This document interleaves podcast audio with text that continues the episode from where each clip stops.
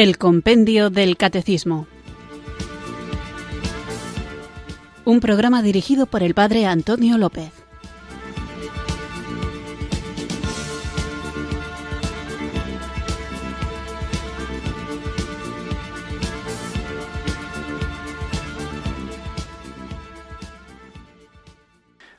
Muy buenas tardes, queridos oyentes de Radio María. Recibido un cariñoso saludo desde Irurzun, en Navarra, quienes sintonizáis una tarde más esta Radio de la Virgen, esta emisora que cambia vidas, Radio María, para escuchar el programa El Compendio del Catecismo, nuestra cita diaria con la formación cristiana en la que, guiados por el libro del Compendio del Catecismo, vamos creciendo en el conocimiento de nuestra fe, vamos cumpliendo con la necesidad que tenemos de formarnos. Necesitamos formarnos. Todo cristiano necesita formarse. ¿Y por qué? Porque la fe cristiana tiene que ver con la verdad.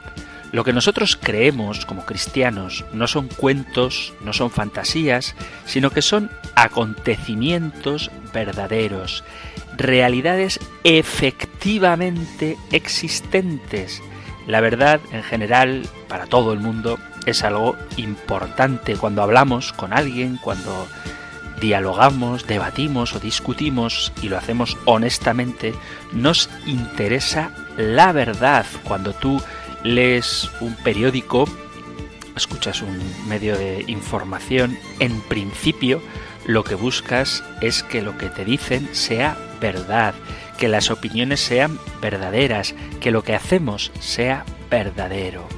Y cuando alguien nos engaña o simplemente está equivocado, nos sentimos ciertamente frustrados. Cuando las cosas o las personas nos interesan o nos asalta la posibilidad de el error o del engaño, enseguida indagamos, buscamos la verdad procuramos confirmarnos en ella.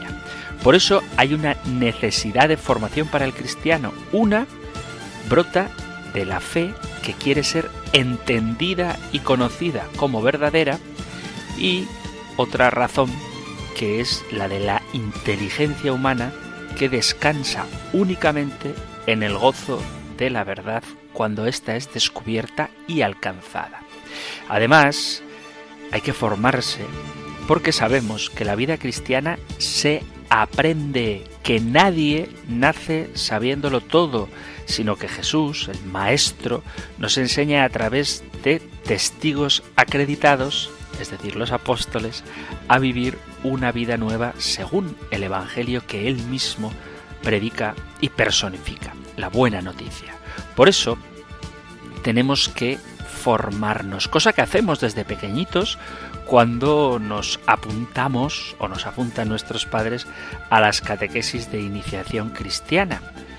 Pero también de adultos hay que seguir formándose.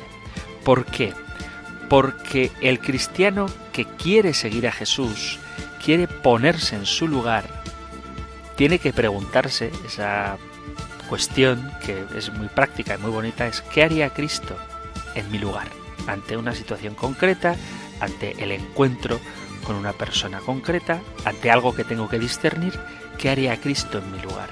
Bueno, pues para responder adecuadamente a esta pregunta, no diciendo que Cristo haría lo que a mí me gustaría, sino siendo fieles a lo que el propio Señor nos ha expresado en el Evangelio, bueno, pues para discernir qué haría Jesús, tenemos que conocerlo.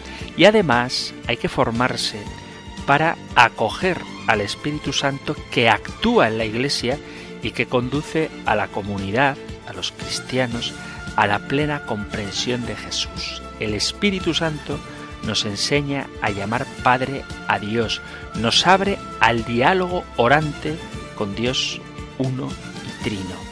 Él, el Espíritu Santo, es el maestro de oración.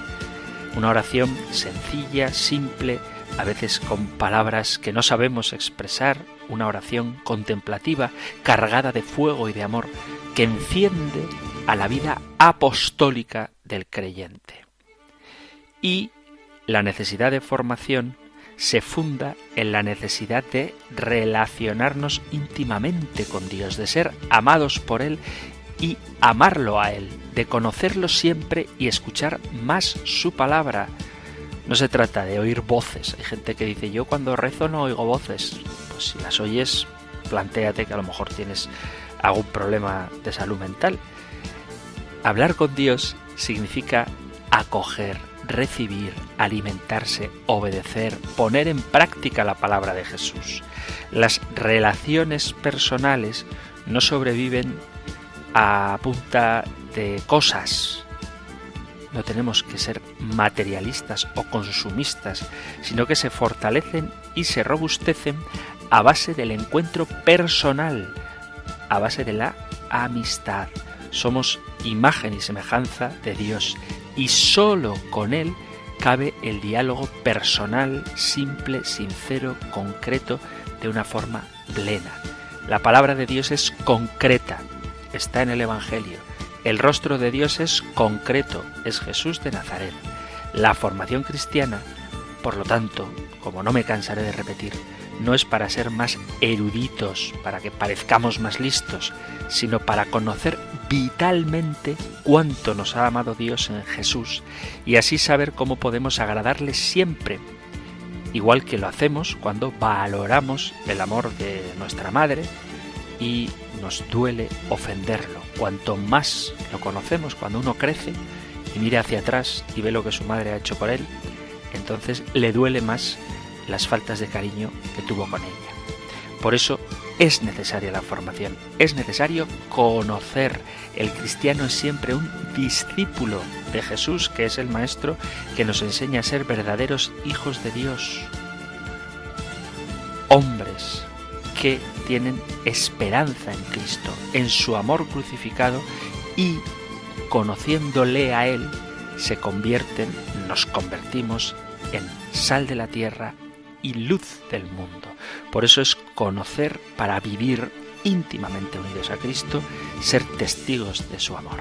Conocer, vivir, compartir y cuando toca, defender. Y la herramienta más útil que tenemos para conocer, para la formación cristiana, no es este programa del compendio del catecismo, ni siquiera el programa del catecismo mayor, sino que el instrumento de quien nosotros mismos nos hacemos instrumentos es la tercera persona de la Santísima Trinidad, Dios Espíritu Santo, que es quien nos guía a la verdad plena. Así que ahora juntos invoquémosle con fe.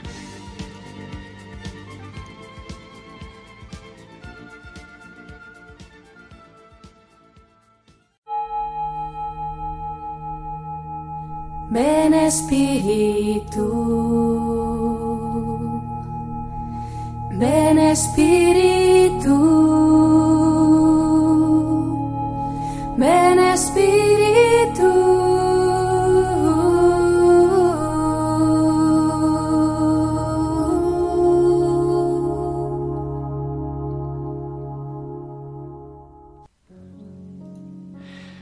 Señor Padre Santo, fuente de toda gracia, te pido por el obispo, que tu providencia ha elegido para mí Haz que Nuestra Señora, Reina de los Apóstoles, lo proteja de las herejías y lo lleve siempre de su mano por caminos de humildad.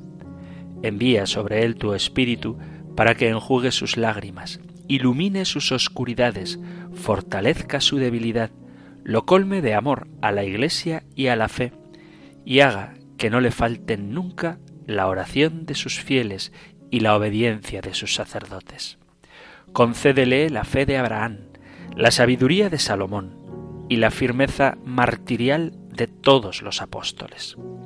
Dale también la valentía de San Ambrosio, el don de predicación de San Juan Crisóstomo y el celo por anunciar el Evangelio de San Francisco Javier.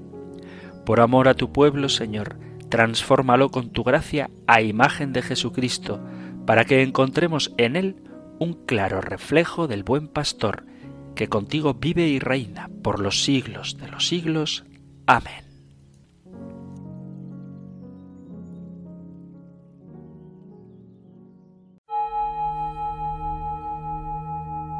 Ven Espíritu,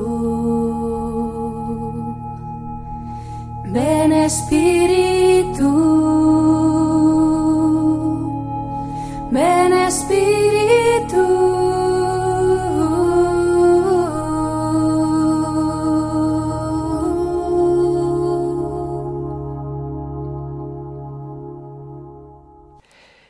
Hemos comenzado el programa como cada día invocando al Espíritu Santo y haciendo una oración hoy por el obispo, que cada uno piense en el suyo propio y que esta petición que hemos hecho al Señor se haga realidad en cada persona de cada obispo u obispos de cada diócesis de quienes escucháis este programa. Y he pedido, hemos pedido por el obispo porque estamos viendo en el compendio del catecismo el artículo sobre la Iglesia y en concreto llevamos un programa dedicado a la sucesión apostólica. Decíamos, más que a la sucesión apostólica, hablábamos de la apostolicidad de la Iglesia. ¿Qué significa que la Iglesia es apostólica? ¿O por qué es apostólica? Es apostólica por su origen, ya que el Señor constituyó sobre el fundamento de los apóstoles la Iglesia, tal y como dice el apóstol Pablo en la carta a los Efesios, porque la enseñanza que la Iglesia sigue transmitiendo es la que los apóstoles enseñaron por primera vez como testigos directos de la vida, de las enseñanzas y de la obra de Jesús, y es apostólica también por su estructura, ya que son los sucesores de los apóstoles, es decir, los obispos, quienes la santifican y la gobiernan hasta la vuelta de Cristo. Y hoy sí hablaremos de la sucesión apostólica. Y es un tema muy importante porque hay quien acepta que efectivamente Jesucristo fundó la Iglesia sobre los apóstoles, eso es algo indiscutible, tanto desde el punto de vista histórico como desde el punto de vista teológico, pero hay quien niega que esa misión de los apóstoles se haya continuado en los obispos. Es decir, que para muchos cristianos no católicos, los apóstoles tenían un papel fundamental en la propagación del Evangelio, pero que una vez de que estos murieron, ya el ministerio apostólico desapareció. Y eso es lo que nosotros hoy trataremos de averiguar. Por eso lo que trataremos hoy lo encontráis en el Catecismo Mayor en los puntos 858 al 861, mientras nosotros ahora escuchamos la pregunta número 175 del compendio del Catecismo. Número 175 en qué consiste la misión de los apóstoles. La palabra apóstol significa enviado.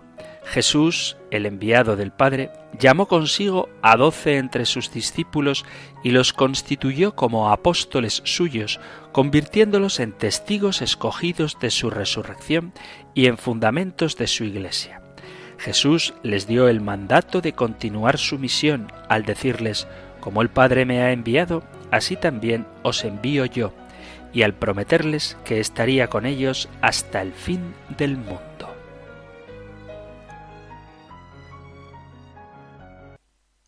Como veis, estamos hablando de los apóstoles y pronto, de verdad, que hablaremos del tema tan importante de la sucesión apostólica, pero antes quizás sea conveniente, a propósito de la pregunta en qué consiste la misión de los apóstoles, considerar qué significa la palabra apóstol. En el Nuevo Testamento hay muchos personajes que reciben el título de apóstol. En concreto, son los doce escogidos por Jesús para fundar su iglesia quienes reciben este nombre. Dice el Evangelio de San Mateo en el capítulo 10 y llamando a sus doce discípulos les dio poder sobre los espíritus inmundos para expulsarlos y para curar toda enfermedad y toda dolencia.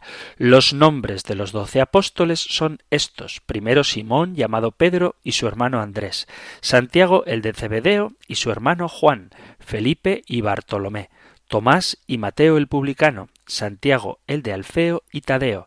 Simón el cananeo y Judas el Iscariote, el mismo que le entregó. A estos doce Jesús, después de darles estas instrucciones, los envió. No toméis camino de gentiles, ni entréis en ciudades samaritanos, dirigíos más bien a las ovejas perdidas de la casa de Israel. Id y proclamad que el reino de los cielos está cerca. Curad enfermos, resucitad muertos, purificad leprosos, expulsad demonios, gratis lo recibisteis, dadlo gratis.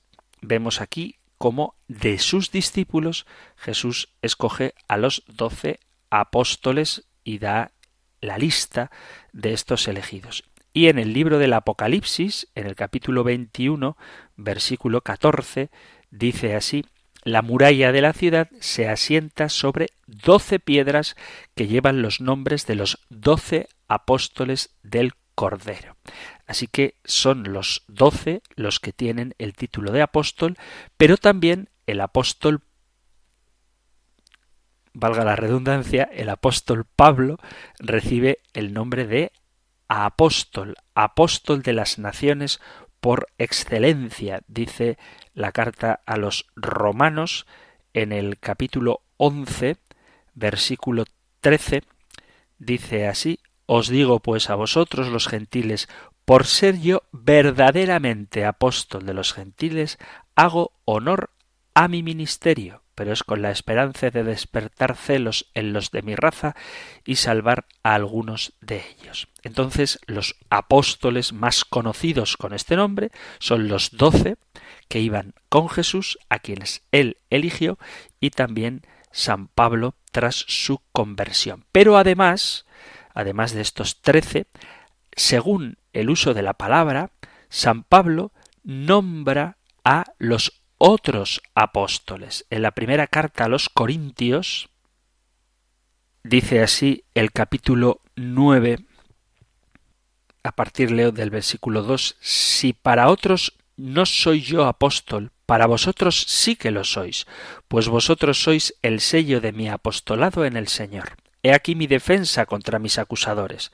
Por ventura, ¿no tenemos derecho a comer y beber?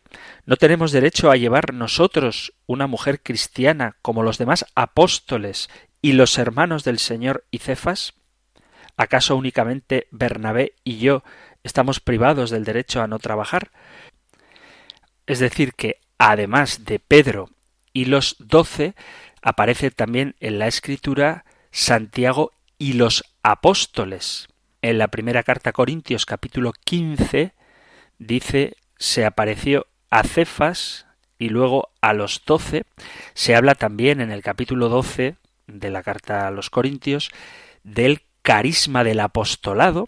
12.28 habla de los distintos carismas y menciona y así los puso Dios en la Iglesia, primeramente como apóstoles, en segundo lugar como profetas, en tercer lugar como maestros, luego los milagros, luego el don de las curaciones, de asistencia, de gobierno y de diversidad de lenguas. Incluso hay una visión peyorativa de la palabra apóstol cuando San Pablo denuncia a esos superapóstoles en la segunda carta a los Corintios, segunda Corintios, capítulo 11, en el versículo 5, dice, Sin embargo, no me juzgo en nada inferior a esos superapóstoles. Y vuelve a hablar de ellos en la segunda carta a Corintios, capítulo 12, versículo 11, dice, Vedme aquí hecho un loco, vosotros me habéis obligado, pues vosotros deberíais recomendarme, porque en nada he sido inferior a esos superapóstoles, aunque nada soy.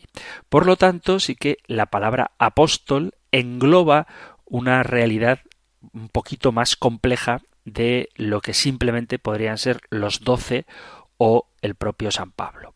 La palabra apóstol viene del verbo apostelo, que significa enviar. En el Antiguo Testamento se conocía el uso de los embajadores que deben ser respetados como el rey que los envía. Es decir, no es un enviado en el sentido de que manda un recado, sino que es un enviado que recibe los mismos honores que aquel que lo envía. Cuando un rey, hablamos del Antiguo Testamento, enviaba a un apóstol, a un representante suyo, el honor con que se le recibía era el mismo que si el presente fuera el mismo rey. Ese es el sentido que tenía el apóstol ya en el Antiguo Testamento. Y la Iglesia sigue esta costumbre. Cuando envía cartas credenciales a los apóstoles como delegados. Esto lo podéis encontrar en los Hechos de los Apóstoles, donde Bernabé y Pablo van como delegados de la comunidad. Pablo envía a dos hermanos que son los apóstoles de las iglesias, esto está en la segunda carta a Corintios capítulo 8 versículo 23, y según la palabra de Jesús, el apóstol representa al que envía. Vuelvo a repetir que no se trata de que recibes al enviado como si fuera de menor categoría que el que envía, sino que el enviado es recibido con los mismos honores que quien envía. Dice Jesús en el capítulo 13 del Evangelio de San Juan, el siervo no es mayor que su amo, ni el apóstol mayor que el que lo ha enviado. O cuando Jesús dice en el Evangelio de San Mateo, capítulo 10, versículo 40, el que os recibe a vosotros, a mí me recibe, que es lo mismo que dice Juan capítulo 13 versículo 20, el que recibe al que yo envíe, me recibe a mí, y el que me recibe a mí, recibe al que me envió. Por lo tanto, el apóstol es aquel enviado en representación del Señor. Por lo tanto, la palabra apóstol no tiene un sentido unívoco en la Sagrada Escritura, porque puede significar o bien a los doce y a San Pablo, apóstol de los gentiles, o puede significar únicamente el número de los doce elegidos por el Señor. Dice el evangelista Lucas en el capítulo 6, a partir del versículo 12, sucedió que por aquellos días se fue al monte a orar y se pasó la noche en oración de Dios. Cuando se hizo de día, llamó a sus discípulos y eligió doce entre ellos, a los que llamó también apóstoles, a Simón, al que llamó Pedro, y a su hermano Andrés, a Santiago y Juan, a Felipe y Bartolomé, a Mateo y Tomás, a Santiago de Alfeo y Simón, llamado Celotes, a Judas de Santiago y a Judas Iscariote, que llegó a ser un traidor. Y hay un tercer concepto de la palabra apóstol mucho más amplio que vendría a significar a cualquiera que haya tenido un papel fundamental en la predicación. Por ejemplo, Pablo y Bernabé, dice los Hechos de los Apóstoles en el capítulo 14, cuando van a Iconio, dice Leo desde el versículo 1, en Iconio entraron del mismo modo en la sinagoga de los judíos y hablaron de tal manera que gran multitud de judíos y griegos abrazaron la fe. Pero los judíos que no habían creído excitaron y envenenaron los ánimos de la gente contra los hermanos. Con todo se detuvieron allí bastante tiempo hablando con valentía del Señor que les concedía obrar por sus manos señales y prodigios, dando así testimonio de la predicación de su gracia. La gente de la ciudad se dividió unos a favor de los judíos y otros a favor de los apóstoles. Y en este caso los apóstoles son Bernabé y Pablo. También se habla de Andrónico y Junias en el capítulo 16 de la carta a los romanos, San Pablo está mandando saludos y dice saludad a María, que se ha afanado mucho por vosotros, saludad a Andrónico y Junia, mis parientes y compañeros de prisión, ilustres entre los apóstoles que llegaron a Cristo antes que yo. Por lo tanto, el concepto apóstol, como digo, puede abarcar o bien solo a los doce, o a los doce y San Pablo, o a cualquiera que de alguna manera se haya destacado en la predicación del Evangelio o incluso en la fundación de una comunidad. Después de ver qué significa la palabra apóstol, vamos a hacer ahora una pequeñita pausa musical y continuamos con nuestro programa.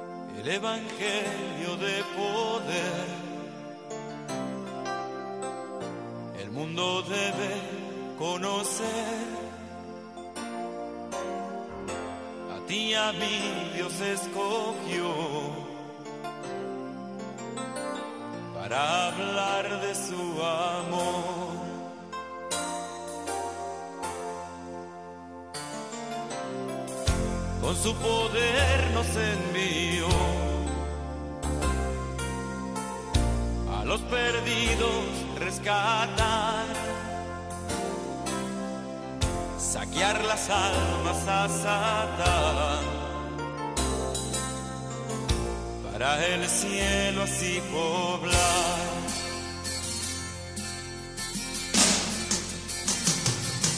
Y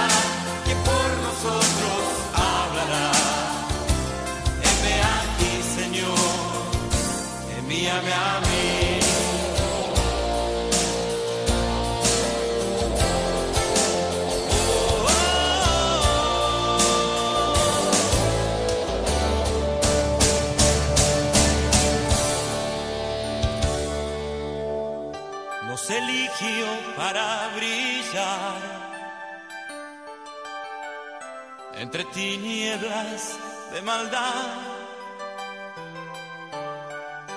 La sal y luz Él nos llamó para este mundo transformar.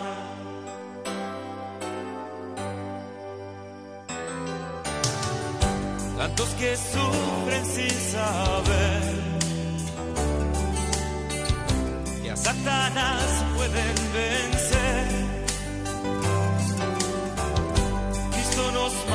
napred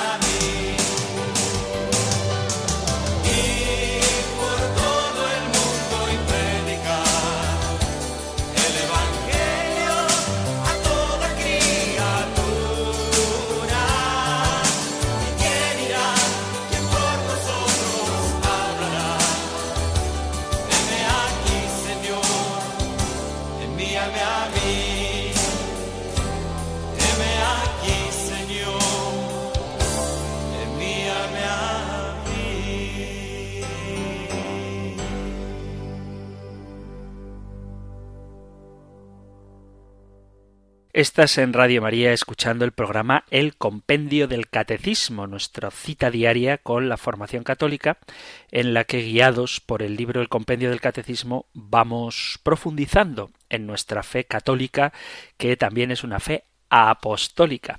Estamos hoy con la pregunta número 175 ¿En qué consiste la misión de los apóstoles? Vamos a fijarnos en un pasaje de la Sagrada Escritura que nos muestra cuál es la tarea de los apóstoles. En concreto, vamos al Evangelio de San Marcos en el capítulo sexto y dice así.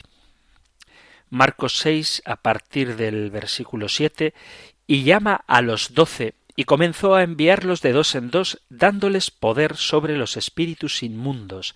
Les ordenó que nada tomasen para el camino fuera de un bastón, ni pan, ni alforja, ni calderilla en la faja, sino calzados con sandalias, y no vistáis dos túnicas y les dijo Cuando entréis en una casa, quedaos en ella hasta marchar de allí. Si algún lugar no os recibe y no os escucha, marchaos de allí sacudiendo el polvo de la planta de vuestros pies en testimonio contra ellos y yéndose de allí, predicaron que se convirtieran, expulsaban a muchos demonios y ungían con aceite a muchos enfermos y los curaban. Justo antes del párrafo que he leído, dice el Evangelio de San Marcos que Jesús recorría las aldeas de alrededor enseñando y después es cuando llama a los doce y los envía. Ya vemos cómo la gente rechaza a Jesús, pero esto no detiene a Jesús porque él es consciente de que el mundo está necesitado de escuchar el Evangelio. Cuando Jesús envía a los doce, a los apóstoles, no sólo tenía la finalidad de extender el reino, sino que también sirve para que los propios apóstoles tuvieran experiencia y aprendieran a confiar en Jesús, el Maestro, cuando éste estuviera lejos. Este tipo de entrenamiento, entre comillas, tendría que prepararles para el día cuando Jesús, una vez finalizada la obra de su cruz, cuando ya resucita, suba al cielo y ya no está presente de la misma manera en medio de los discípulos. Entonces dice el Evangelio que él llamó a los doce y comenzó a enviarlos de dos en dos. El ministerio apostólico procede del mismo Señor. Es el Señor el que los envía. Y los envía de forma colegiada, los envía de dos en dos. Dice el libro del Eclesiastés, mejor son dos que uno, porque tienen mejor paga de su trabajo, porque si cayeren, el uno levantará a su compañero, pero hay del solo, que cuando cayere no habrá segundo que lo levante. También si dos duermen juntos, se calientan mutuamente. Mas ¿cómo se calentará uno solo? Y si alguno prevaleciere contra otro, dos le resistirán. Y cordón de tres dobleces no se rompe pronto. Esto lo digo de cara a entender la colegialidad de los apóstoles, cosa de la que ya tendremos ocasión de hablar, pero el hecho de que los apóstoles sean un grupo, una comunidad, tienen varias ventajas. Por ejemplo, permite que haya una comunión fraterna, se sirven mutuamente como socorro ante las adversidades, se aconsejan mutuamente ante las dificultades, se ayudan unos a otros y es muy importante también porque sabéis que para que el testimonio valga tiene que ser al menos de dos testigos. Este principio que el Señor observa fue mantenido también por lo que nos relata el Evangelio, tanto Pedro y Juan, Pablo y Bernabé, Pablo y Silas, Bernabé y Marcos, son siempre personas que van en comunidad. Y esta es una de las estructuras que se mantiene que los obispos, los sucesores de los apóstoles, al igual que ellos, trabajan continuamente y conjuntamente en la obra de Cristo. Además, el Señor, dice este pasaje de San Marcos, les dio autoridad. Y esto es importante. Los apóstoles tienen autoridad. El concepto de autoridad proviene siempre de Dios. Los hombres tienen autoridad porque Dios se la da. Los padres tienen autoridad sobre los hijos porque Dios se la ha dado. igual que los gobernantes de este mundo tienen autoridad sobre sus súbditos porque Dios se la ha dado y los pastores de la Iglesia tienen autoridad porque Dios se la ha dado.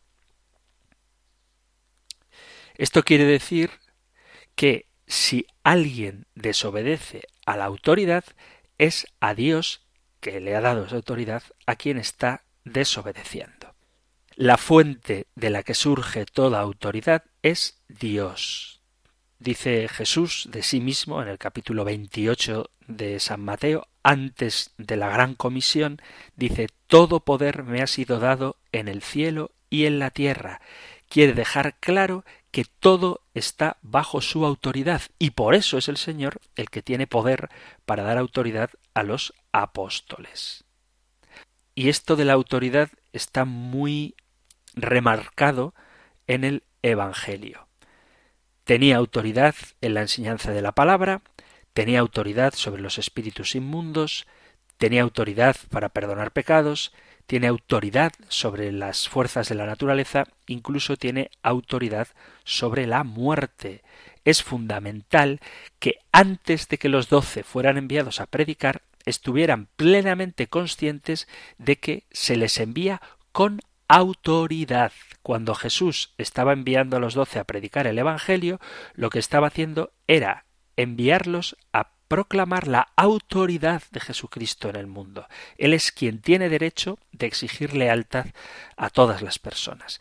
La forma con que lo hace no es hablando desde el cielo, sino enviando a los discípulos en su nombre y con su autoridad. Por eso dice Jesús en el Evangelio de San Mateo,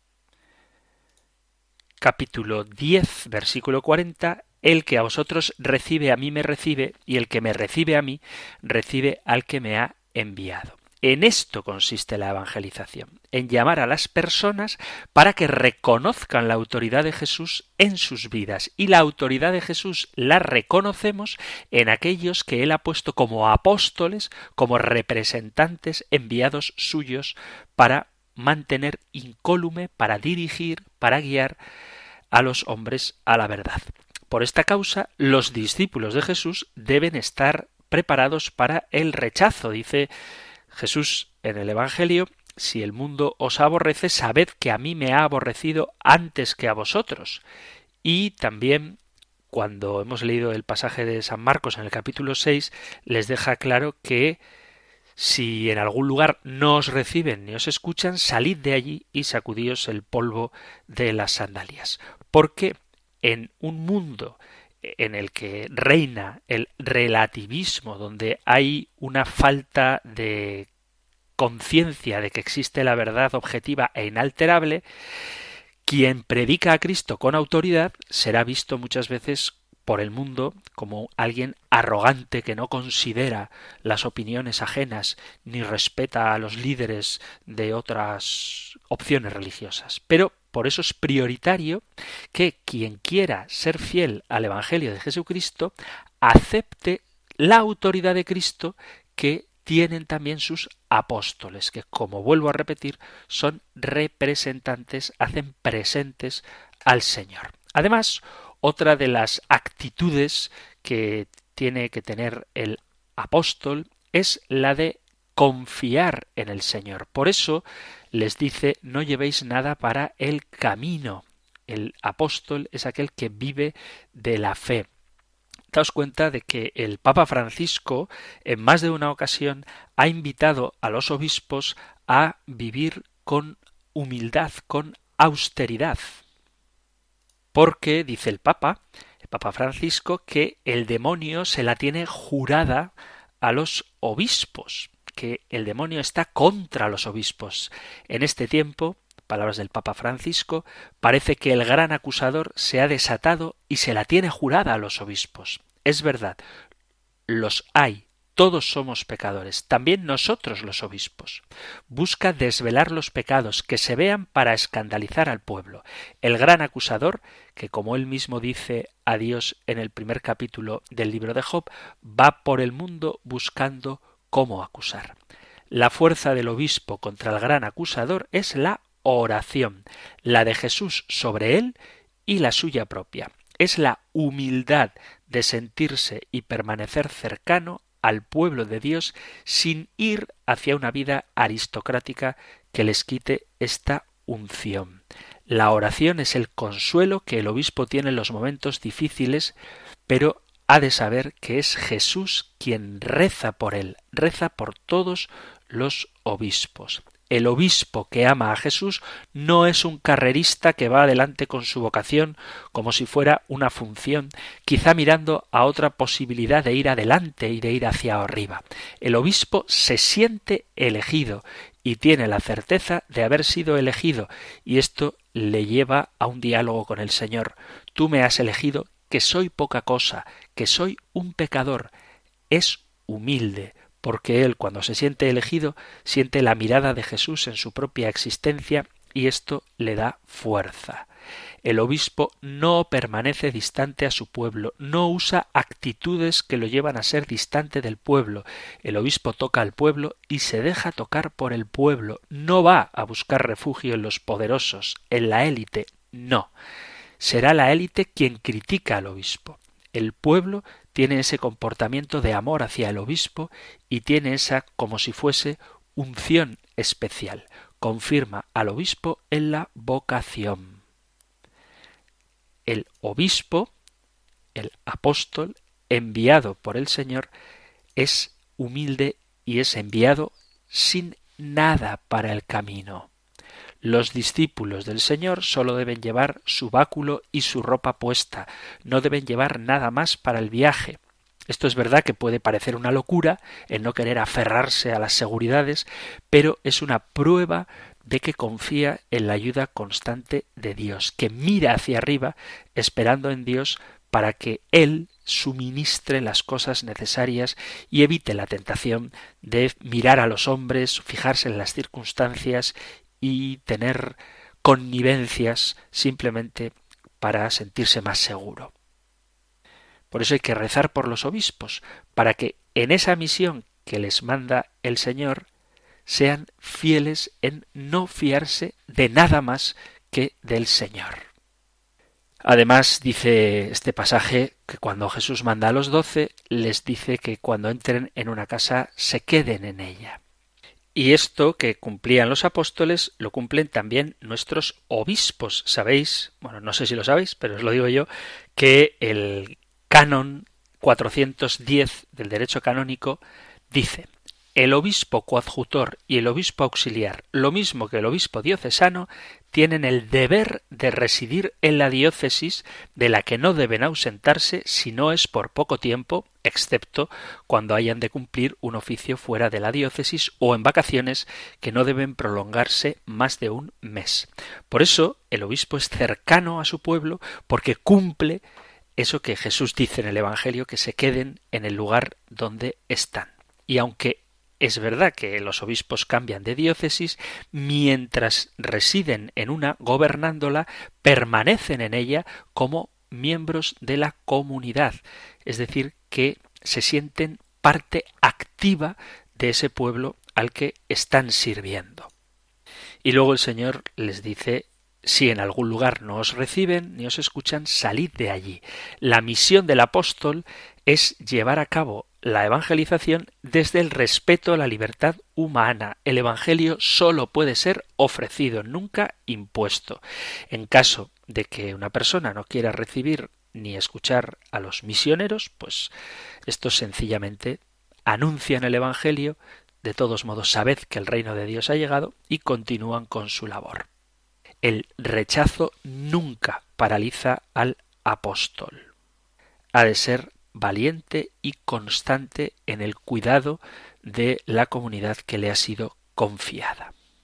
Por lo tanto, en los hechos de los apóstoles y en las cartas se ve que los apóstoles tuvieron diversos colaboradores en su ministerio. Entre las comunidades cristianas que se formaron rápidamente después de Pentecostés, destaca sin duda alguna la importancia de los apóstoles y en particular el grupo a quienes la comunidad de Jerusalén consideraba como columnas Santiago, Cefas y Juan, tal y como dice San Pablo a los Gálatas en el capítulo 2 versículo 9. Es Pedro en quien Jesús había designado que fuera cabeza de los apóstoles y pastor supremo de la Iglesia, es Juan, el apóstol amado, es Santiago, el hermano del Señor, reconocido, ya lo veremos, como el líder de la Iglesia de Jerusalén. Pero junto a los apóstoles se menciona también a los presbíteros, que continúan con ellos subordinados a la jerarquía con la misión de evangelizar. Ante los progresos que realizaba la evangelización, los apóstoles envían como representante suyo a Bernabé. Los hechos de los apóstoles nos dicen que Saulo, tras su conversión y su primer trabajo misionero, va con Bernabé, a quien se llama en los hechos de los apóstoles el apóstol, va a Jerusalén, que es el centro de la autoridad eclesial, para consultar con los demás apóstoles y llevar una ayuda material a su comunidad. En la iglesia de Antioquía, al lado de Bernabé y Saulo, se mencionan a profetas y maestros y envían, después de imponerles las manos a Saulo y Bernabé, a hacer un viaje apostólico. A partir de este viaje, precisamente, Saulo empieza a llamarse Pablo. Lo tenéis en los Hechos de los Apóstoles en el capítulo 13. A medida que van surgiendo las comunidades, se designan presbíteros. Las cartas a Tito y Timoteo dejan claro cómo estos han sido constituidos jefes de la comunidad y se precisa, se especifica cuál es la tarea de los presbíteros. En un determinado momento, la Iglesia tuvo necesidad de contar con nuevos jefes sucesores de los apóstoles.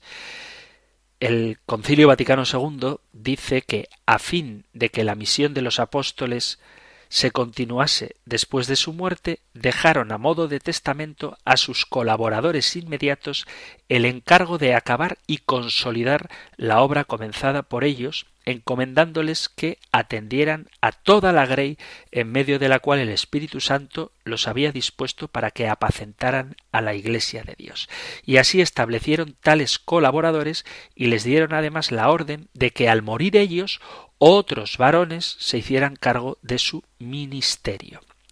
Esa sucesión está atestiguada por los primeros autores cristianos, ya lo veremos en el próximo programa, y constituye el fundamento de la transmisión del auténtico testimonio apostólico que pasa de generación en generación. Es verdad que los doce, los apóstoles, tuvieron una experiencia excepcional incomunicable a los demás en cuanto a experiencia personal y que tuvieron un papel único en la formación de la Iglesia, tanto por el testimonio de su vida como por la transmisión de la palabra y del misterio de Cristo gracias al conocimiento directo que con él habían vivido y en la fundación de la Iglesia. Pero recibieron una misión que estaba orientada al desarrollo de la Iglesia y por lo tanto esa misión era transmisible y debía ser transmitida conforme al deseo de Jesús a sus sucesores para proseguir con la evangelización. Los apóstoles fueron testigos directos que tuvieron colaboradores y después tuvieron sucesores. Los obispos son quienes realizan la misión confiada a los apóstoles y tienen todo el poder que eso significa. Como los apóstoles, los obispos realizan su misión con la ayuda de sus colaboradores. Los obispos recibieron el ministerio de la comunidad con sus colaboradores, los sacerdotes y los diáconos, y presidieron en nombre de Dios al pueblo. Estos son los pastores, los maestros de la doctrina. Por eso, los obispos, lo mismo que los apóstoles, como sucesores suyos, representan a Cristo, de tal modo que escucharlos a ellos significa escuchar a Cristo. Además del sucesor de Pedro, los sucesores de los demás apóstoles representan a Cristo pastor. En la persona de los obispos, a quienes asisten los presbíteros, el Señor Jesucristo, pontífice supremo, está presente en medio de los fieles.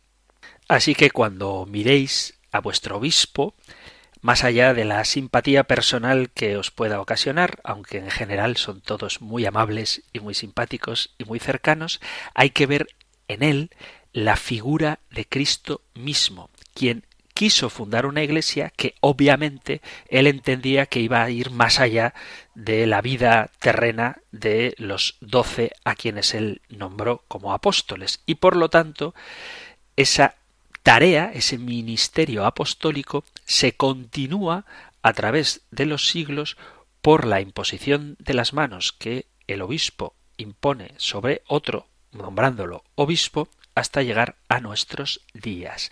Por eso, la misión del apóstol es la misión de Cristo, cabeza de la Iglesia. La misión del apóstol es llevar el Evangelio hasta los confines del mundo. La misión del apóstol es la de ser un enviado de Jesucristo, ser testigo de la resurrección, fundamento de la Iglesia. Así que vuelvo a repetir, quered mucho a vuestros obispos, mostradles vuestro aprecio, porque la autoridad es muy solitaria. A veces da la sensación de que el obispo está allí lejos, en su palacio episcopal o en su catedral, y en el fondo, en el corazón de todos los obispos, me atrevo a hablar en nombre de ellos, late el corazón del buen pastor, que quiere estar cerca de sus ovejas, que quiere conocerlas, que se preocupa por ellas, que tiene el desvelo por todas las comunidades de su diócesis, por toda la parroquia, y que además en colegio, o sea, colegiadamente, en conjunto, realizan una tarea de evangelización armónica, unidos a Pedro, unidos al Papa, en este caso actualmente al Papa Francisco. Así que querer a Cristo significa amar a su representante en la tierra, que es el Papa, y unidos al Papa están nuestros obispos, que merecen nuestro afecto, nuestro cariño, nuestra obediencia y que necesitan de nuestra oración. Antes de terminar, me voy a permitir daros un consejo práctico. Hoy que hay tantas páginas de Internet y tantos blogs eclesiales, os animo, os pido que os alejéis de cualquier grupo que critica sistemáticamente a los obispos. Puede que tomen decisiones que no a todo el mundo agraden, puede que tengan actitudes que no todo el mundo comprenda, pero lo mejor es rezar por ellos. Huid de quien critica la figura de los obispos, porque quien hace eso está rompiendo la unidad de la Iglesia está negando la autoridad que Cristo mismo les ha otorgado como sucesores de los apóstoles. Mirad más allá de las cuestiones concretas o de las simpatías personales y ved en ellos lo que realmente son los sucesores de los apóstoles, representantes de Cristo, con una autoridad que han recibido de Él para gobernar a su Iglesia. Y ahora sí, llegamos al final del tiempo para el programa de hoy. Seguiremos hablando de los obispos, de los apóstoles, en concreto de la sucesión apostólica, pero si hay algo que no ha quedado claro, si queréis compartir, por ejemplo, cuál es vuestra relación con vuestro obispo, si habéis tenido ocasión de saludarle personalmente, si rezáis por él, si acudís a la catedral cuando celebra las fiestas más solemnes, si le sentís cercano como un padre y si os mostráis cercanos como hijos suyos que sois, bueno, si queréis compartir esto, pues podéis hacerlo en el correo electrónico compendio arroba compendio arroba radiomaria.es o en el número de teléfono para WhatsApp 668-594-383. 668-594-383. Esto de la relación con el obispo o cualquier otra cosa que queráis compartir, sabéis que tenéis este espacio disponible y al menos una vez a la dedico el programa precisamente a compartir lo que vosotros enviáis con vuestra generosidad, dedicando tiempo a este espacio de El Compendio del Catecismo. Terminamos recibiendo la bendición del Señor. El Señor te bendiga y te guarde, el Señor ilumine su rostro sobre ti y te conceda su favor, el Señor te muestre su rostro y te conceda la paz muchísimas gracias por estar ahí, gracias por escuchar el compendio del catecismo y si queréis volveremos a encontrarnos en un próximo programa. Un fuerte abrazo.